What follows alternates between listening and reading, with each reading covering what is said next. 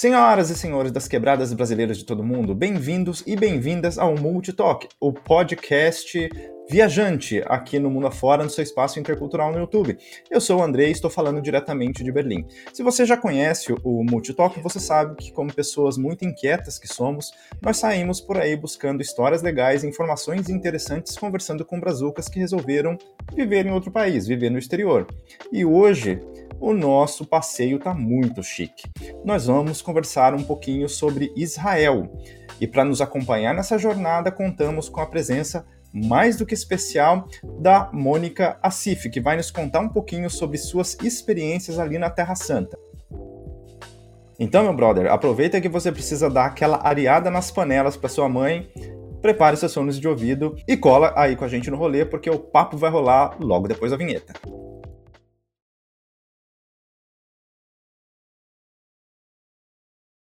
Mônica, para quem não te conhece, conta um pouquinho para nós aí quem é você no rolê. Então, eu sou a Mônica Assif, muito prazer. Eu moro há mais de 11 anos em Israel. Eu sou carioca. Eu conheci um israelense durante um curso de inglês na Inglaterra, em Cambridge. E eu vim para cá é, depois de, desse tempo, pela primeira vez para Israel visitar, fiquei um mês aqui, depois voltei para o Brasil e a, a, gente continuou em contato e eu resolvi vir para cá depois de um ano para morar, para ficar. Eu sou judia também, uma coisa que é muito é, muito pertencente a Israel, né? Que é um país de maioria judaica. Então a gente, eu era estudante na época, ele trabalhava, então era mais certo a gente eu, eu vir para cá para morar aqui e me estabilizar aqui. Ó, então, eu acho que o, a conversa vai render hoje. É, gente, só que antes da gente começar, só deixar um recadinho muito, muito rapidinho aqui. Se você estiver vendo isso pelo YouTube, por favor, deixa aquele like maroto para ajudar a gente, tá? Se inscreva no canal, é, é, toda essa cerimônia que você já sabe, né? É, ative as notificações e em breve todo esse conteúdo aqui vai estar também na sua plataforma preferida de podcast, tá? Então, siga o canal para que você receba a informação de quando isso estará é, disponível. É, Mônica, o quanto você conhecia sobre Israel, porque você tem já uma ascendência judia, você já acabou de comentar uhum. isso para nós. O quanto você conhecia antes de se mudar para o país? Tipo, de zero, de zero a 100, vamos dizer assim. Qual era o teu nível de conhecimento, assim? E, o meu nível de conhecimento era em torno de 60, 70. Apesar de eu ser judia, eu nunca tinha vindo para Israel. O meu avô falava bastante do país para mim quando eu era pequena, isso eu lembro. Ele tinha livros de foto, então eu via com ele esses livros, ele contava um pouco da história. Mas eu nunca tive realmente vontade de conhecer o país. E conhecendo meu marido, o Amit, ele se chama Amit, é, eu comecei a ter um interesse pela, pelo país, assim, bem mais, a buscar, me interessar, até que eu vim para cá visitar. E quando eu vim visitar, eu fiquei encantada, eu achei incrível, nunca tinha pensado em vir para essa região, e foi muito, muito bacana. E, e assim, em termos de adaptação, é, quando você chegou, né? o que, que foi mais desafiador assim para você? Porque eu imagino que a cultura deva ser um pouquinho diferente, não é? É, é bem diferente. Eu acho que muitas pessoas vão falar a língua. Eu não sabia hebraico antes de vir para cá. Eu aprendi um pouquinho antes. Eu peguei uma professora particular durante uns três meses e aí eu, eu, eu vim. Então não sabia muito do hebraico. Mas não foi, eu não acho que essa foi a parte mais difícil, porque eu gostei da língua e eu gostava de aprender a língua. Como é uma língua que a gente não conhece, é uma língua muito diferente do nosso alfabeto, o alfabeto é diferente, a gente escreve da direita para a esquerda.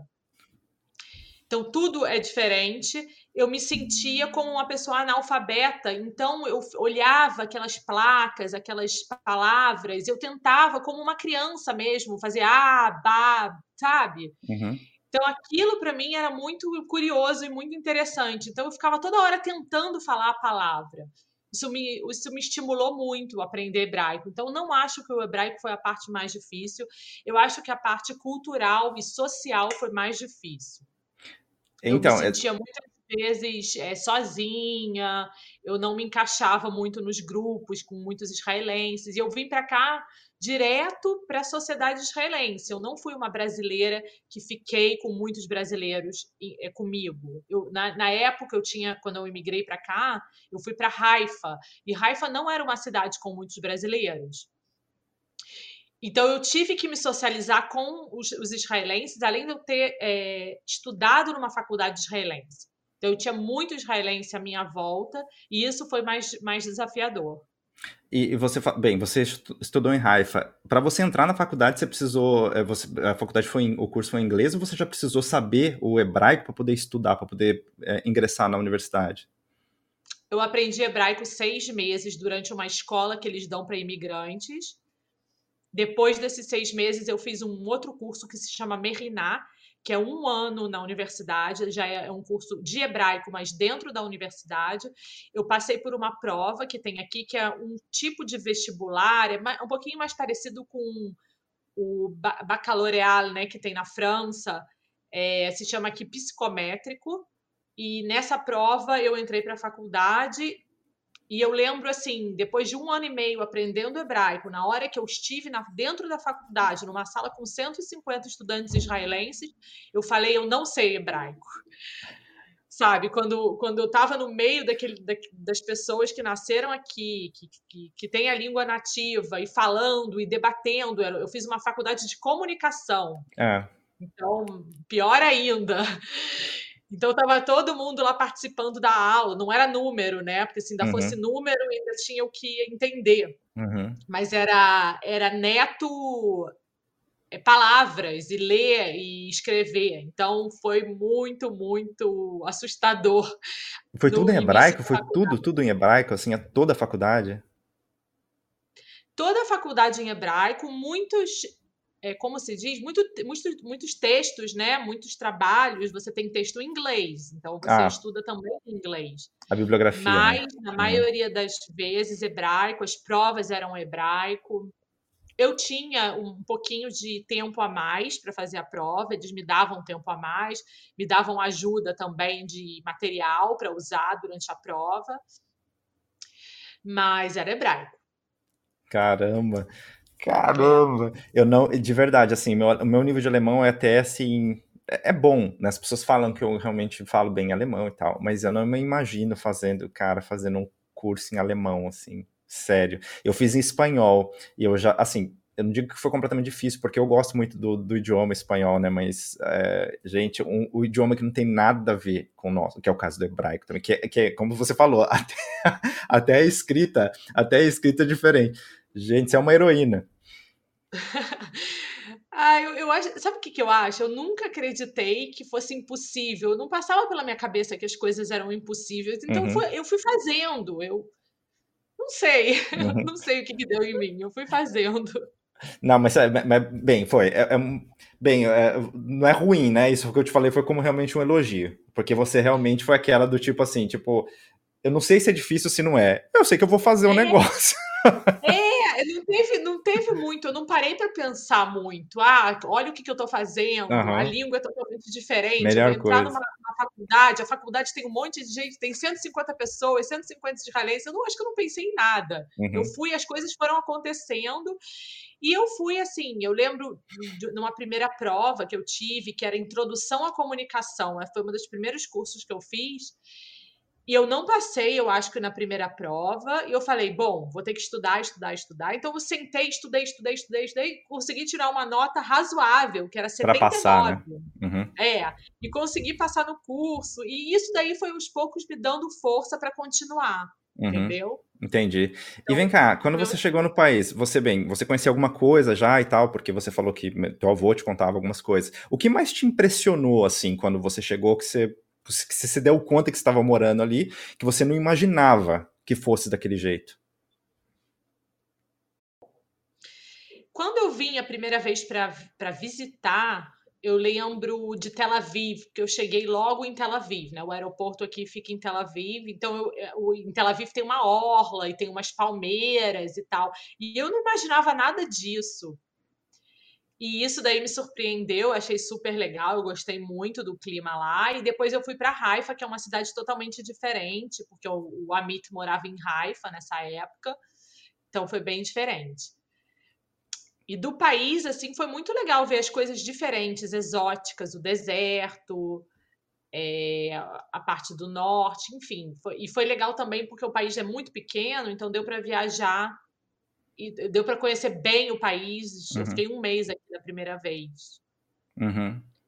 Então não foi assim uma eu coisa muito de, de, Você não foi uma coisa assim de tipo, você teve pressa para ter que conhecer muita coisa. Você teve um tempinho para poder degustar um é, pouco mais. Eu tive um tempinho, eu tive um tempinho para conhecer o país eu, e também sempre tem em Israel essa coisa da segurança. As pessoas acham que não é seguro uhum. aqui. Uhum.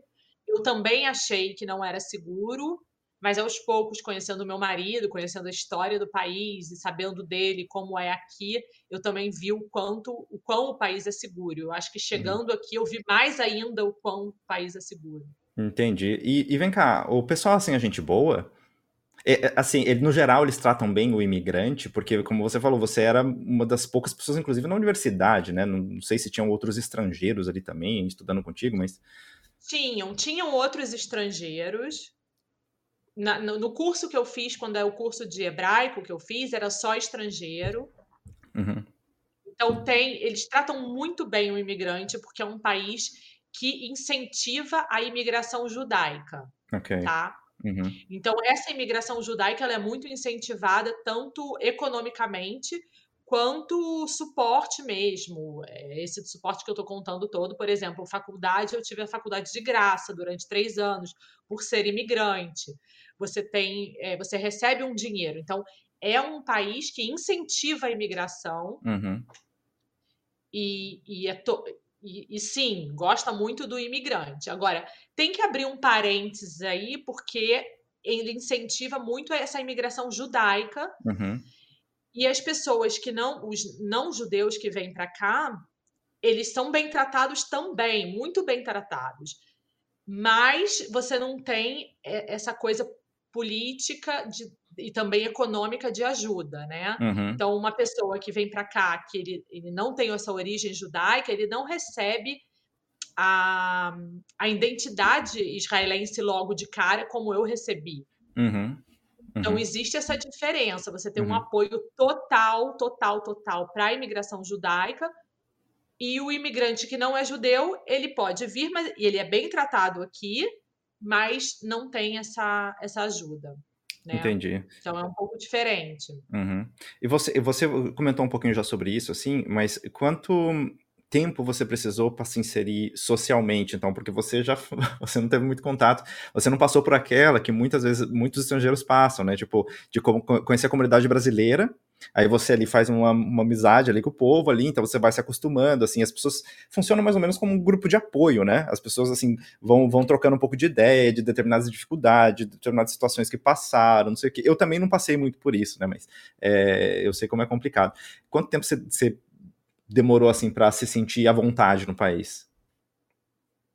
O meu processo foi o contrário. Eu, eu, cheguei aqui e bati de cabeça com a sociedade israelense, com os israelenses, e depois eu fui procurando brasileiros e me apoiando neles. Uhum. Então eu não cheguei pelo grupo de brasileiros, eu cheguei ao contrário. Uhum.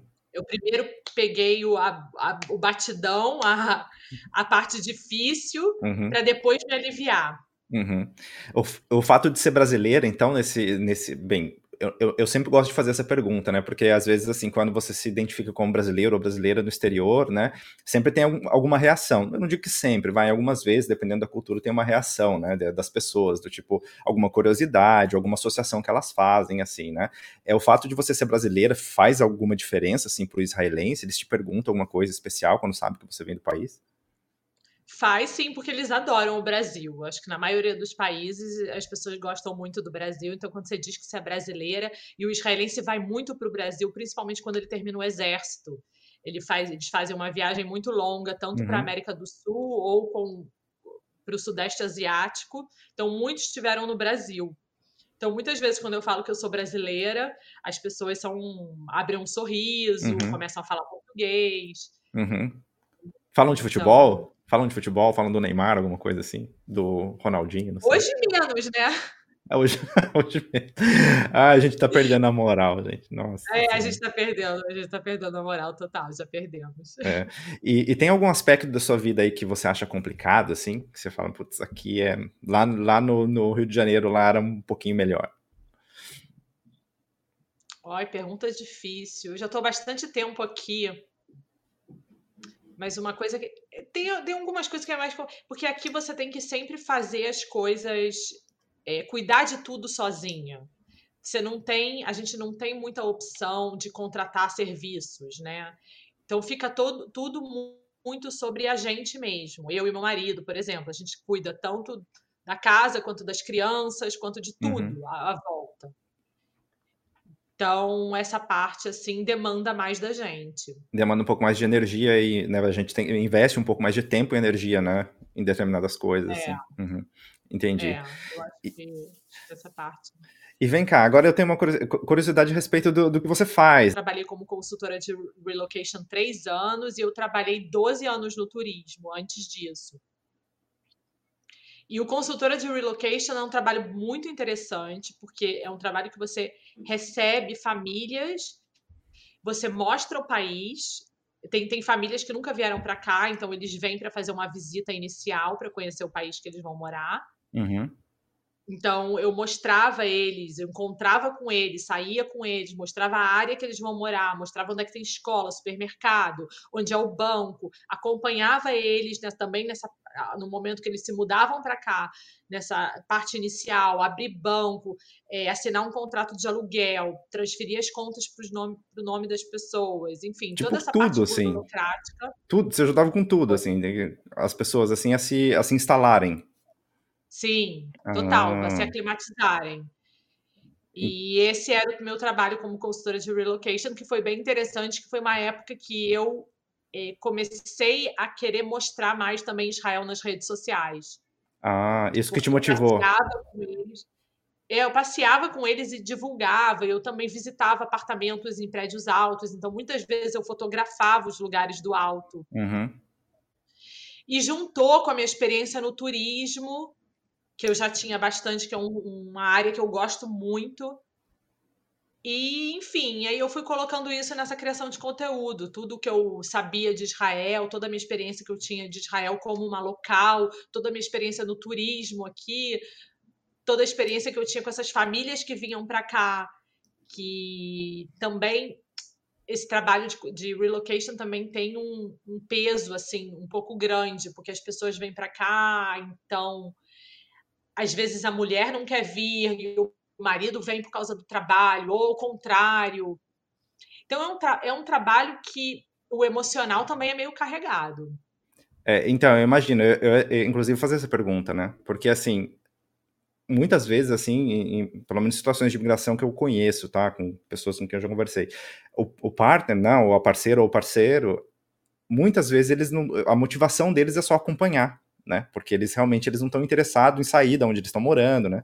Então você tem que lidar com tudo isso, na verdade, né? Você tem que lidar com esse, putz, eu preciso ir com esse sentimento. A pessoa precisa morar no lugar porque eles dec decidiram dessa forma, mas de, é, emocionalmente elas não têm essa, essa disposição, né? Sim. É, entendi. Isso daí é muito difícil no, no uhum. trabalho. Uhum. Entendi. Essa mas tua paixão é o turismo? Hã? A tua paixão é o turismo, assim? Você gosta mais dessa parte mesmo? É, a minha paixão é o turismo. Entendi. Eu gosto de apresentar lugar, os lugares para as pessoas, uhum. eu gosto de. Eu gosto de exibir o país, sabe? Uhum. Tá, entendi. É. E, e, bem, aí você me fala uma coisa, é uma curiosidade bastante, talvez, pessoal, né?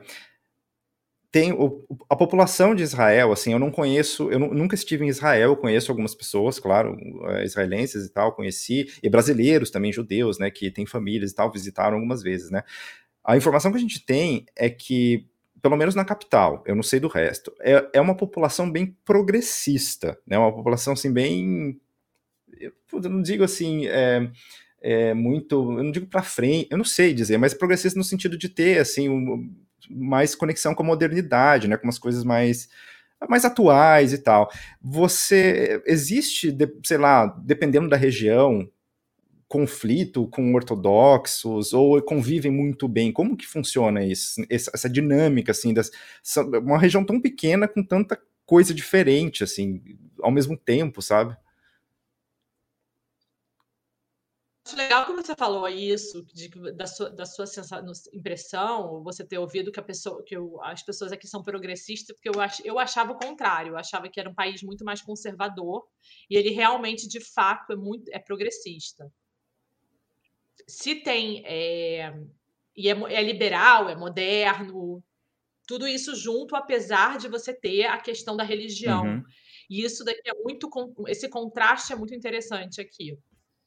Com relação à população, é, a gente tem a maioria da população ela é secular, ela não é religiosa. Ok, isso eu já não sabia também. Sim, a, uhum. a grande maioria é secular. Eu, eu, não, eu, por exemplo, não sou uma pessoa religiosa. Eu não sigo a religião. Apesar de como você está em Israel, você acaba seguindo as festas judaicas, é uhum. claro, mas isso eu também fazia no Brasil. E você tem também o, o, a semana, que vai de domingo a quinta, não vai de, se, de, de segunda a sexta. Uhum. Então você uhum. acaba seguindo o calendário judaico e seguindo as festas judaicas. Mas espera aí, só, só, uma coisa antes de você continuar. Você fala de domingo a quinta, então domingo as pessoas trabalham normal. Sim. Oh. Hum. Primeiro dia da semana é domingo. Ok. Quinta-feira é o último dia da semana e sexta começa o Shabat, né? O Shabat uhum. entra com a sexta no pôr do sol, uhum. de sexta-feira. Então a gente trabalha alguns lugares, o comércio fica aberto até três horas da tarde. Ok. E o sábado você tem o Shabat. Que não faz nada, ninguém faz nada. No judaico, o dia ele é no lunar, então o dia começa de noite. Ok. Nossa, gente. então é, é, tudo diferente. E o que eu, mas o que eu estava tentando falar para você é que eu não sou, eu não sou é, religiosa. religiosa, né? Uhum. Eu sou uma pessoa que não sou religiosa, mas acabo tendo meu calendário e minhas festas de acordo com o judaísmo. Mas assim, a população que você perguntou, essa coisa da população, muitas vezes a população judaica, ortodoxa ou religiosa, eles se encontram em algumas, alguma cidade ou algum bairro juntos. Uhum. Então, muito perto de Tel Aviv, por exemplo, tem uma cidade que se chama Bnei Brak, que é para religiosos. Jerusalém, uhum. por exemplo, que uhum. tem uma grande maioria religiosa, os religiosos também ficam em bairros. Jerusalém, Jerusalém eu vou fazer o, falar, te falar o contrário. As pessoas que não são religiosas estão num bairro, porque você okay. tem uma maioria religiosa muito Inversamente, grande. né? Inverso a é. Tel Aviv. Tel Aviv, você também encontra é, ortodoxos religiosos que se que você vai encontrar em algumas áreas. E, e Tel Aviv menos, acho que estão meio espalhados. Então é, é por aí. Você tem, tem tanto pessoas e, e, aí, dentro dessa coisa da religião, você também tem é, níveis, né? Você tem uma pessoa, por exemplo, que guarda o Shabat. Então, na, na entrada do Shabat, ele não vai falar no celular, ele não vai pegar o carro, ele não vai fazer nada elétrico, mas não é uma. E come, por exemplo, kasher, que também é a comida judaica. Uhum mas ele, ele não está vestido de preto, entendeu? Ok. Uhum. Então você tem níveis. A religião ela se divide em. É muito pessoal. Uhum. Eu posso ser uma pessoa, por exemplo, que como kasher, mas não guardo o Shabat. Uhum. Entendeu? Uhum. Uhum. Entendi. Então é muito assim. É, é, uma, é, uma, é, é complicado dizer. Mas se, se as populações se dão se você pegar os extremos, não se dão. Não muito. se dão. Ok. Uhum. Mas assim, é por, muito porque, por exemplo, os, os, ortodoxos, como eles estão dentro dos bairros e eles são mais fechados, é, é muito. É, eu, eu, te recomendo ver Stiesel, que é um seriado do Netflix. Ok. Ele retrata, ele retrata muito bem a comunidade ultra-ortodoxa. Uhum. Como chama? Stiesel, S-H-I-T-S-L. Ok. Dica, dica cultural aqui no, no, no Multitalk, é. com a Mônica. É. Ok. Ele retrata muito bem é, os judeus ultra-ortodoxos. Uhum. Então, eles são muito diferentes da gente, a ponto de ter um gap assim total entre, entre a população nesse ponto. Por exemplo, agora na pandemia, a gente teve um pouco de problema no início com eles, porque eles se negavam a se vacinar. E hum. muitas vezes eles têm líderes dentro deles. Uhum. Então, você tem que convencer os líderes deles a, a convencer a população. Uhum. Uhum. Tá entendendo? Então, a, a, gente sentiu um pouco nesse, nesse tempo de pandemia que eles moravam em outro país, que ali dentro daquela comunidade ultra-ortodoxa existia um outro país. Uhum. Eles têm o próprio líder, eles muitas vezes eles não veem jornal, o jornal que eu vejo não é o jornal que ele vê. Uhum. Então, é, existe isso. Uhum. Interessante, é, é, muito interessante. É. Uhum. Eles queriam muito abrir as sinagogas na uhum. época da pandemia, e é uma coisa uhum. que não e eles acham, e eles muitas vezes acham que a, a, tudo vem lá de cima, né? Uhum. Se a gente está com essa pandemia, é o cara lá de cima que mandou, a gente deixa uhum. acontecer. É muito diferente, é uma mentalidade totalmente diferente, uma forma de ver a vida totalmente diferente. É, são códigos totalmente diferentes de se vestir. Uhum. É muito diferente. Uhum. Eu imagino, eu imagino, assim, é, a gente acompanha você falou, né, da, tem um componente religioso muito forte, né, nas decisões que, que eles tomam e tal, é, é às vezes um pouco separado do que a realidade está demonstrando para gente, né. No Brasil passa alguma coisa parecida com isso, né, você vê que, eu não sei se você está acompanhando, que entusiasmo você está acompanhando isso também, mas ali também líderes religiosos no Brasil também, eles, eles às vezes impõem algumas barreiras que talvez não, eu, eu acho que não cabe, eu acho que precisa ter uma preocupação social que nesses últimos anos a igreja tem perdendo, sabe? Eu não sei, minha opinião, você não precisa opinar, né? Você não precisa opinar, Sim. fique claro. Mas que está perdendo esse componente de realmente preocupação social, que a igreja, é, que a religião, assim, originalmente pregava, né? De realmente cuidar do próximo. Né? E, enfim, eu não conheço muito, assim, os judeus, mas a gente está acompanhando algo muito parecido com isso. Principalmente com as neopentecostais no Brasil, né? Infelizmente.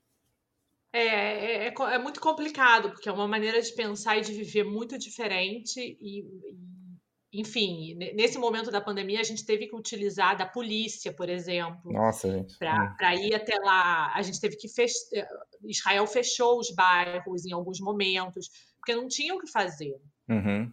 Uhum, entendi. Isso daí também, é... vou me estender um pouquinho. A gente tem, tem, também a minoria árabe também aqui. Claro. Uhum. E com, com essa minoria árabe, a mesma história, muito parecido com a dos, dos ortodoxos.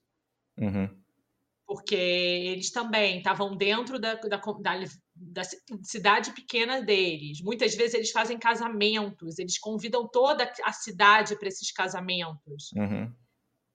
Como é que você vai frear isso? Como é que você vai fiscalizar isso?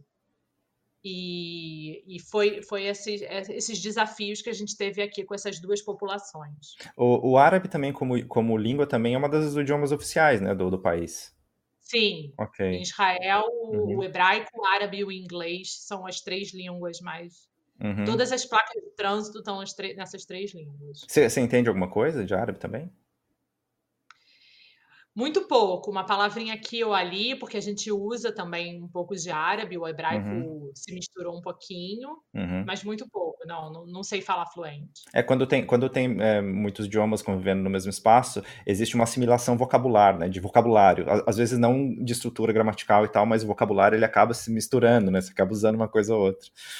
É, é principalmente eu, palavrões. Principalmente palavrões, né? Eu não sei como, como, como, é, como você é em casa, você também não precisa comentar, mas a minha, minha mulher é alemã, né? Então nós, bem, falamos em casa falamos alemão, só que a gente tem palavras que não tem tradução, né? Entre, entre no caso, português e alemão. Então eu tenho que falar em português e ela fala em alemão algumas coisas também que quando ela quer falar em português que não tem também em português. Então acaba saindo uma terceira via, sabe? Que só nós dois entendemos né? Porque você começa uma palavra, você começa uma frase em, em, em alemão, só que você enfia um ah. português no meio, porque senão não dá para expressar o que a gente está querendo, assim. É muito é. louco o negócio. O teu, o teu é. marido fala português? Ele entende alguma coisa? Ele fala português porque a gente morou um tempo no Brasil. Ah, entendi. Então deve acontecer coisas parecidas com isso. Não precisa comentar, Sim. mas... É... Uhum. Acontece muito da frase ter várias línguas. mas é muito legal, isso é muito legal. Principalmente assim, não, não é o nosso caso aqui, né? Mas você tem filhos, né? Vocês têm filhos. Então, Sim. imagino que eles a, a, aprendem a falar todos os idiomas e muito bem, né? Assim, convivem com isso. Eu acho muito legal, eu acho muito rico. Eu queria ter tido essa experiência quando era criança. Né? É, é, me responde uma coisa, você que manja de turismo, né? Você, como um brasile uma brasileira, um brasileiro é, residente em Israel, né? A gente sabe que, que é uma área conflitiva aí, né? Existe algum risco, algum problema de talvez visitar os, os países vizinhos e tal? Ou isso é, é, tipo não recomendado, no way, melhor não ir? Não, é, Israel tem fronteira com quatro países: com o Líbano, com a Síria, com a Jordânia e com o Egito dos quatro, só com o Egito e com a Jordânia que tem relações diplomáticas. Ah, okay. Então, com o Egito uhum. e com a Jordânia tem passagem de fronteira terrestre. Uhum. Sem problema, né? Então Sem... dá pra... uhum. Sem problema. Então, do Egito, fazer é, nenhuma viagem Egito, Israel e Jordânia é possível. É possível. Uhum. E é comum esse, esse, essa rota que as pessoas façam? Sim, é comum, super comum. Legal. Muito comum. Uhum. Porque o turismo religioso é um turismo muito forte um também ali, né? Oi, desculpa? Pode passar um dia em Petra e voltar. Ah, ok. Também, Entendi. É, o, porque o, o que eu, assim, eu de fora, tá? Também, porque realmente eu nunca tive Israel, como eu falei. A impressão que eu tenho é que é, o turismo mais forte de Israel é o turismo religioso. Confere essa minha impressão ou tipo é, é tão forte quanto os outros? Confere sim. A, o turismo religioso já foi 80% do turismo aqui. Eu acho que nos últimos tempos esse, esse número mudou um pouco, porque principalmente por causa de Tel Aviv, porque Tel Aviv acabou virando uma cidade mediterrânea e também muito é, também por causa da comunidade LGBT, que Tel Aviv okay. é uma cidade gay friendly, pet friendly, dog friendly, com uma parada gay que é a maior que tem no Oriente Médio uhum. e uma das melhores do mundo, mais animadas. Uhum. Então, isso mudou um pouco, porque até o europeu mesmo começou a ver Israel como um, um lugar para passar férias, para vir para a praia, uhum. sabe? E, é, e é, é, calor aqui, é então mais quente, a gente tem o mar Mediterrâneo. Uhum. Então começou a, a, ver um pouco Israel como um balneário e não só como um destino religioso. Uhum. Uh, entendi, mas o destino. Bem, os eu vou perguntar isso daqui a pouco, assim, eu acho melhor, deixa para depois. É, você come comida kosher ou você não, não, não experimenta, não faz não. parte da sua dieta? Não, eu não como comida kosher. É kosher, né, é, que fala, comida, desculpa. É, kosher ou kasher, as duas maneiras estão tão certas. Uhum. É uma comida que não mistura leite com a carne. Uhum. E você não pode comer é, carne de porco nem frutos do mar. Uhum. Eu sou uma pessoa que gosto muito de comer e para mim é muito difícil. é muito difícil seguir essas regras uhum. de, de, de kashrut, né? Você fala regras de kashrut ou, de, ou da culinária kosher. Para mim é muito complicado, além de que você tem que mudar tudo em casa, você precisa ter pratos para laticínios, pratos para carne, tudo uhum. separado. Uhum. É... é mas eu acho complexo. Então, por exemplo, você não pode comer um filé parmejana não, não funciona, então, porque não. a carne. Não? Nossa. Não, nem o estrogonofe. Nem o estrogonofe. é, é, é, complicado. Existem restaurantes disso, assim, especializados nisso, assim? É, assim, os supermercados aqui também são divididos assim. O supermercado uhum. kosher e supermercado não kosher. Okay. Eu, por exemplo, pertinho da minha casa tem dois, um do lado do outro. Um vende uhum. presunto e frutos do mar, o outro não vende. Oh, entendi. E não está aberto, e não tá aberto no sábado. Então, okay. um supermercado que não é kosher, ele não vai estar aberto no, que, que é kosher, não vai estar aberto no sábado. Uhum.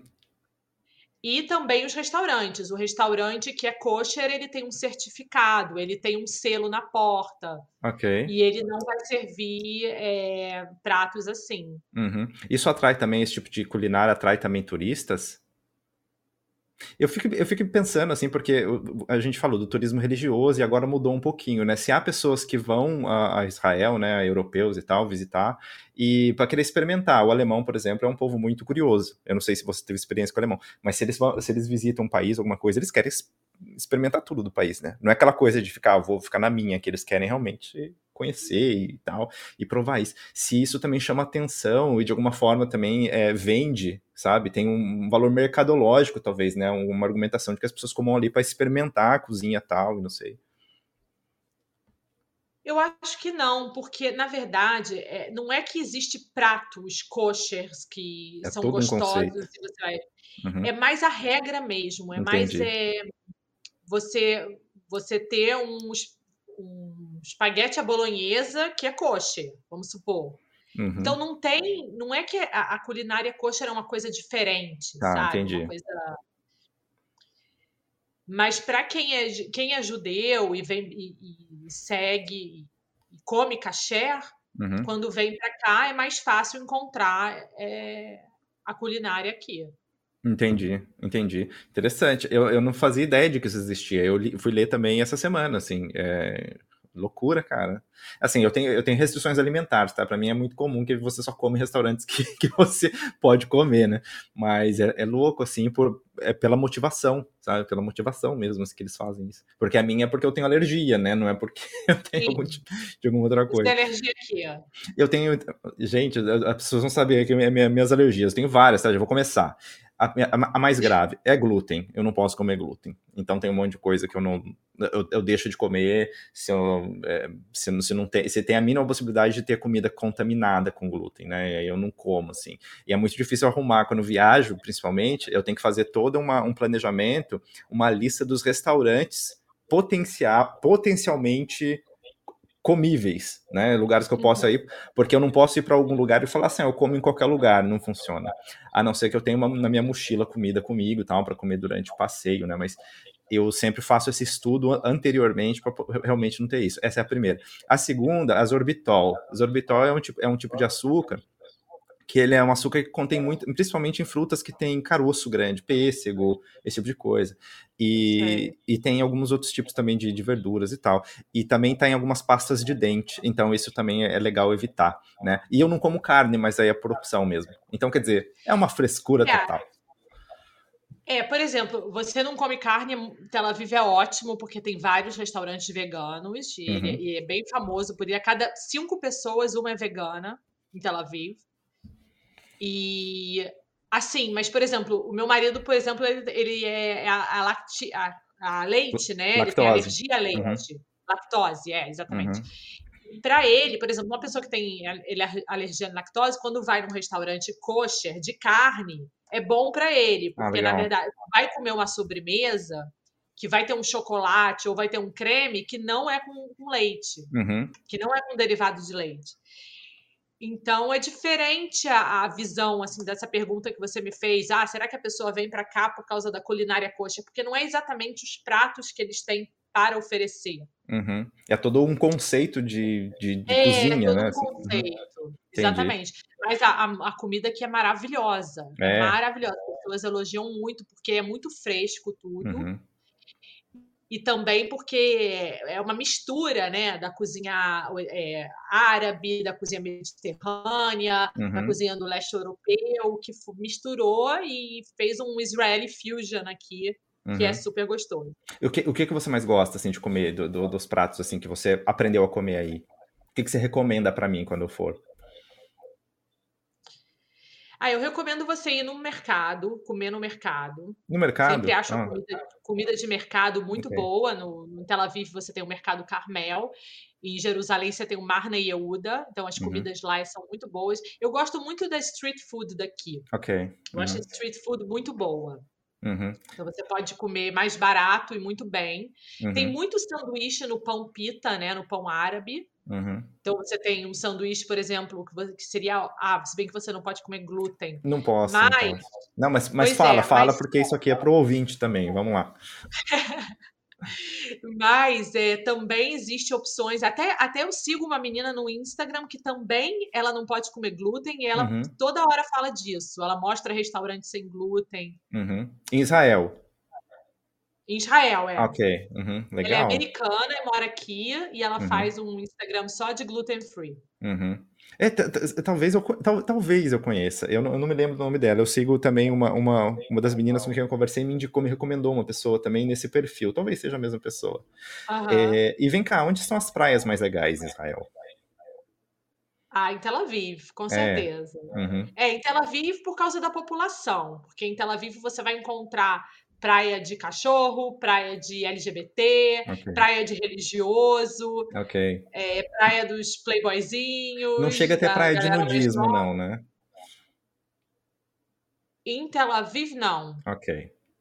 Mas em Israel Não. tem? Nossa, boa pergunta. Eu acho que tem sim. Algum pedaço de praia. Vou, vou procurar saber. Não, eu, eu, tipo, não tô interessado não, tá? Assim, eu que tô interessado na informação. mas eu não vou. Eu não vou. Não, eu- não, mas eu gosto, gente. Eu, aqui na Alemanha, assim, todo ano eu visito uma ilha, tá? Porque a, a minha mulher vem de uma ilha. E ela, uma ilha numa- no norte da Alemanha. E é muito famosa, a primeira praia de nudismo que teve na Alemanha. Eu vou te passar um vídeo depois que eu fiz sobre isso, tá? Aí você vai ver.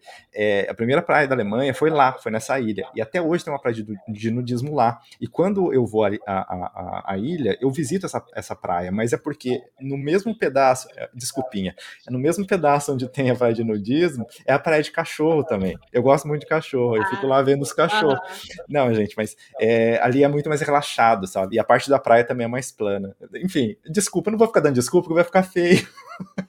eu não vou conseguir convencer Não, ninguém então, eu na hora que você falou nudismo, eu pensei, não, que realmente europeu gosta, né?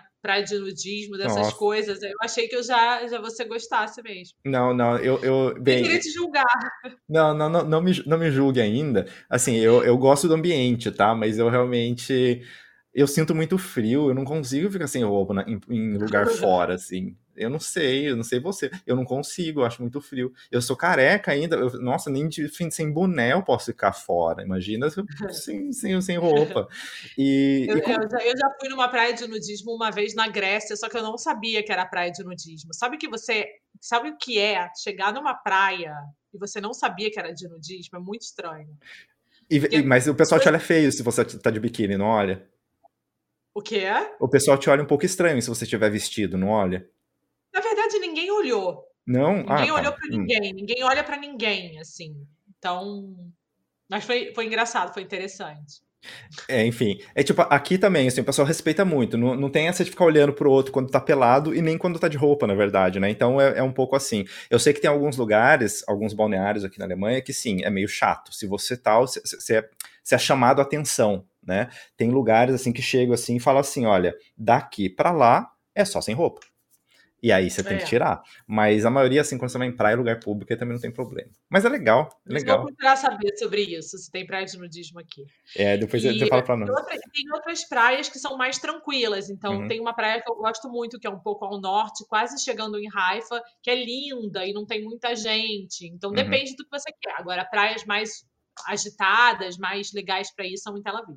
Entendi. Eu, eu ia te perguntar a respeito disso também, né? As, as melhores festas, baladas, assim, deve estar em Tel Aviv também, né? O pessoal curte a agitação, assim, ou, ou são mais tranquilão, assim? O que, que você acha? Não, gostam muito de agitação. Uhum. Gostam de todo tipo de agitação. Gostam de, de samba, gostam de. Eles usam. é, ouvem muito choro Chorinho. do Brasil. Uhum. Legal. Eles gostam do choro.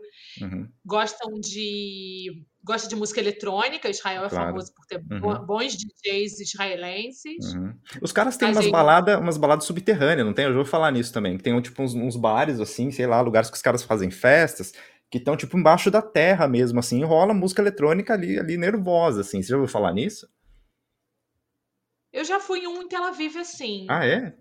Ele não era de música eletrônica na- nessa noite, talvez, mas Uhum. sim, ele era underground, assim. Uhum. Eu sei que tem muita festa no deserto, né? Tipo, Caramba, que louco, mano. mas cantam muito de música e tem muita festa, tanto eletrônica, tanto de show, Uhum. em todos os lugares. Tem- eles são de festas, eles são animados. Uhum. Tem, É, e vem cá, você teve bastante contato com outros brasileiros aí que foram fazer turismo, imagino, né? Tem algum tipo de gafe que a galera, assim, se não tomar cuidado, comete, assim? Tipo, brasileiro vai. Porque brasileiro, quando vem pra Alemanha, tem algumas gafes que os caras que os caras, de certeza que eles vão cometer, né? Tipo, principalmente o lance do, do, da relação interpessoal, né? Porque o pessoal aqui, eles não se cumprimentam assim, né? Com, com abraço. abraço é né? tudo assim, né? E às vezes, é, assim, às vezes quando for assim muito, muito, muito conhecido, estiver realmente no, no, digamos, num ambiente que você possa fazer isso, um aperto de mão, né? Mas de resto, esse negócio de abraçar, de dar um beijo no rosto, o alemão é, lhe assusta, assim. É, o israelense ele é mais parecido com o brasileiro nesse ponto. Ele, oh, ele abraça e tudo, abraça, beija. Eu acho que o, o brasileiro gafe que eles podem cometer é muito nas roupas, assim, na hora é. de se vestir. Uhum. Aqui se veste bem menos, né? As pessoas não se vestem muito, então a, a roupa é bem mais informal, bem mais confortável. Eu acho que muitas vezes quando o brasileiro viaja, ele, principalmente mulher, aí coloca salto, sabe? Uhum. Coisas assim do tipo que. Não é adequado. É que não funciona muito. Entendi. Não, não tem uma apreciação ou realmente é uma coisa que é, chega a ser mal vista? Ah, a pessoa se vestir ser mal visto? Não, é, tipo assim, não, é, exatamente. É mal... mal visto não, não, não chega a ser mal visto. Ok.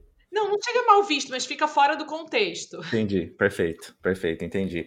E, é. tem, e tem algum aspecto de você, assim, que você já se tornou um pouco israelense, assim, que você acha, nossa, isso aqui não é nada brasileiro, assim? Eu acho que eu é, me defendo e falo é, com muito mais facilidade uhum. na, no dia a dia, assim não sei, se alguém furar a fila, okay. eu vou falar, sabe? Uhum. Eu vou cutucar a pessoa e vou mandá-la para trás. Uhum. Ou até no trânsito um pouco, eu acho que eu já dou uma buzinada se tiver. Uhum. Não deixa, é... Você não deixa ninguém, é, como é que é a, a expressão nisso? É, se aproveitar, né, de, de alguma situação, assim. A gente você aprendeu a se impor nesses, nessas ocasiões. É, não é, não é sempre, mas okay. muitas vezes sim. Tem vezes que eu deixo passar, sabe? Tal, mas uhum. muitas vezes eu reajo, assim, com mais impaciência. Uhum. Tá. Uhum. Que já não é muito carioca isso, né? Não. Eu, é, eu acho que não. E essa coisa também de sempre chegar, de beijar um desconhecido, eu okay. também acho que faço menos. Eu não faço tanto hoje em uhum. dia. Eu também não. também não. É, é, é, acho que menos. Ah. Até de vez em quando sim, mas Uhum. Não sei, ah, não sei, uhum. não tô lembrada agora. Tem que, tem que encontrar com uma pessoa, mas eu, eu quando eu vou pro Brasil, eu estranho um pouco uhum. eu conhecer logo de cara uma pessoa, ah, prazer, um tal, tal, tal, e a pessoa já vem dar dois beijinhos. Isso me pega um pouco assim.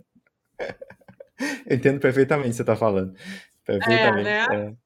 Perfeitamente. É, eu, assim, é nos é primeiros, nas, primeiras, nas primeiras horas no país, né, quando as pessoas vêm te abraçar, assim, conhecidos, né, primo, primo, irmão e tal, é, é, ainda é um pouco estranho. Depois a gente entra no clima, no ritmo, assim, mas Isso. pessoas que você não conhece, aí é terrível. Você, tipo, essa coisa de, nossa. É, é. E me responde uma coisa, o que, que eu não posso deixar de fazer quando eu visitar Israel? Você não pode deixar de ir para a Cidade Velha de Jerusalém, visitar a Cidade Velha, os quatro bairros que tem lá dentro, que é o bairro armênio, o bairro judaico, o bairro cristão e o bairro árabe, muçulmano. Perfeito. Isso você não pode deixar de ver. Uhum. Você não pode deixar de ir no Mar Morto, né? Okay. Boiar nas águas do Mar Morto. Uhum. E você não pode deixar, isso daí é uma dica minha, de aproveitar mais Tel Aviv. Ficar mais alguns dias, pelo menos três dias lá. Ok, entendi. É, e se um amigo ou uma amiga sua que nunca esteve em Israel te fala assim: Eu gostaria de morar em Israel, gostaria de viver em Israel, o que você falaria para essa pessoa? Isso é tão difícil, essa pergunta é muito difícil, porque eu acho que você tem que ter um perfil específico para emigrar para um país, sabe? Uhum. É, eu acho que é muito difícil tudo que eu passei, você ficar longe da família. E todas essas coisas, eu acho que tem um, tem um custo muito grande também futuramente, quando você já tem filhos e tal. Uhum. Então não é, eu não sou uma pessoa que fala assim, vem, sabe? Eu... A não ser que é uma pessoa que já conhece o país, já está uhum. há muito tempo no Brasil, de uma família judaica, assim, que que tem mais proximidade com a identidade do país. Uhum. Aí eu até falo, pode vir, vai ser bom. Uhum. É, que aí eu já conheço a pessoa, a pessoa já veio, veio para cá muitas vezes, a pessoa sabe o que vai encontrar. E também tem toda essa identificação que é muito mais fácil com o judaísmo. Uhum. Então aí eu me arrisco a falar. Agora, se uhum. for assim, nunca fui para Israel, não sou judeu. Aí já complica. É complicado, é mais uhum. complicado. Uhum. Entendi. E a pergunta mais complexa de todos, eu faço essa pergunta para todo mundo, tá? Você está feliz? Sim, bastante. Que bom. Que essa ótimo pergunta você não botou na folha, né? Foi para pegar as pessoas. Ai, não, porque tem que ser espontâneo, né? A pessoa tem que responder Ai. do coração essa pergunta. Né? É... Não, eu tô com certeza. É, e, e também a minha imigração foi um processo muito longo. Eu tive uma primeira vez aqui em que eu fiquei cinco anos, eu não estava feliz. Uhum. E aí eu voltei para o Brasil, voltei para cá. Hoje em dia eu tenho filhos. Uhum. E você vê quanto, quão seguro é o país para criar seus filhos, a educação é, pública que eles recebem, a saúde, agora com a vacina, então, agora com tudo isso. Então, sim, eu, eu sou bem satisfeita com Israel, eu gosto bastante do país. E para fechar, assim, é... passou já na sua cabeça em algum momento voltar a viver no Brasil em algum momento da sua vida? Em algum momento da minha vida, sim. Principalmente no início da minha imigração, sim. Mas para o futuro, voltei, não. De fato, né, para o Brasil. Mas, mas para o futuro, não. Você fala assim, imaginar daqui, putz, daqui não. 20 anos eu gostaria de voltar a viver no Brasil. O futuro, eu acho inviável, inviável voltar para o Brasil. Eu não consigo me ver onde que eu vou trabalhar. Uhum como eu vou pagar a faculdade dos meus filhos. É muito mais difícil. Uhum. Muito mais difícil. É, como meu marido vai retornar para o mercado de trabalho. Eu acho uhum. muito, muito, muito complicado viver no Brasil. É, você já respondeu, porque a minha pergunta seria justamente essa, assim, o que seria o maior, quais seriam os maiores desafios, entendeu? A respeito de voltar a viver no Brasil, né? Eu também gosto de saber isso realmente por, por, por conhecer, porque você em Israel tem uma, uma, uma experiência de país diferente da que eu tenho aqui na Alemanha, né? Do, do que as pessoas têm aqui, de falar, ah, mano, que se eu precisar voltar para lá, no que que eu vou precisar me readaptar, né? Me reinventar para poder me, me encaixar novamente ali, né? E as dificuldades são muito diferentes dependendo do país onde a pessoa aprendeu a viver, sabe? Então é, é uma informação que eu acho muito interessante. Bem, eu agradeço você por você ter disponibilizado um pouquinho de tempo para falar com a gente. Muito obrigado. Obrigada a você, foi um prazer. E é, tudo de bom aí pra você e espero que te ver aqui. É, então, eu também espero. Você tem alguma coisa que você eu gostaria de... Eu Berlim também. Não, pode vir. Não, eu, quando vocês estiverem, assim, é que eu, por enquanto, é, meu, meu apezinho aqui, ele tá sendo montado ainda, mas tem espaço quiser visitar, eu falo, eu falo publicamente aqui, tá? É, a gente pode, encaixa. Pode levar a gente para fazer um passeio também tá ótimo. Isso, isso sem dúvida, sem dúvida não. Deixa só uhum. esse, esse, Covid embora daqui, tá? Que a gente, a gente arma tudo isso aí. E tem alguma coisa que eu não te perguntei que você gostaria de responder? Algumas considerações finais? E agora sim, rapidamente, pensando. Então, acho que a gente falou de sobre tudo, então. Porque é. você saberia, você falou, eu gostaria de ter falado sobre aquilo. É muito. É, eu acho, que, então. acho que eu falei quase tudo. Então foi legal. Bem, é, gente, obrigado pela companhia. É, último recado, se você está vendo isso pelo YouTube, deixa aquele like para ajudar no projeto, né? Se inscreva no canal, é, ative as notificações. Enfim, se alguma coisa que a gente conversou aqui você se interessou, você quer conhecer mais o trabalho, o trabalho da Mônica, o, o endereço do perfil dela do Instagram, ele vai estar tá na descrição. Então segue o perfil lá que tem muita coisa legal. Em off eu já tinha, eu já tinha elogiado, tá? Porque ela faz um trabalho muito legal, né? Então, esteticamente ah. é muito legal. Eu sou, eu virei fã do, do, do trabalho dela. É, então aproveite e siga também o perfil. E também se vocês quiserem dar algumas dicas para nós, recomendação, é, sei lá, crítica, mandar receita de biscoito, de bolo, também o meu perfil, tanto o meu quanto do canal é, estão também na descrição. É só entrar em contato com a gente e escrever pra gente ali. Tá bom? Então é isso, gente. Muito obrigado e até a próxima. Obrigada, Tchau, Mônica. Obrigado. Tchau, tchau todo mundo. Shalom.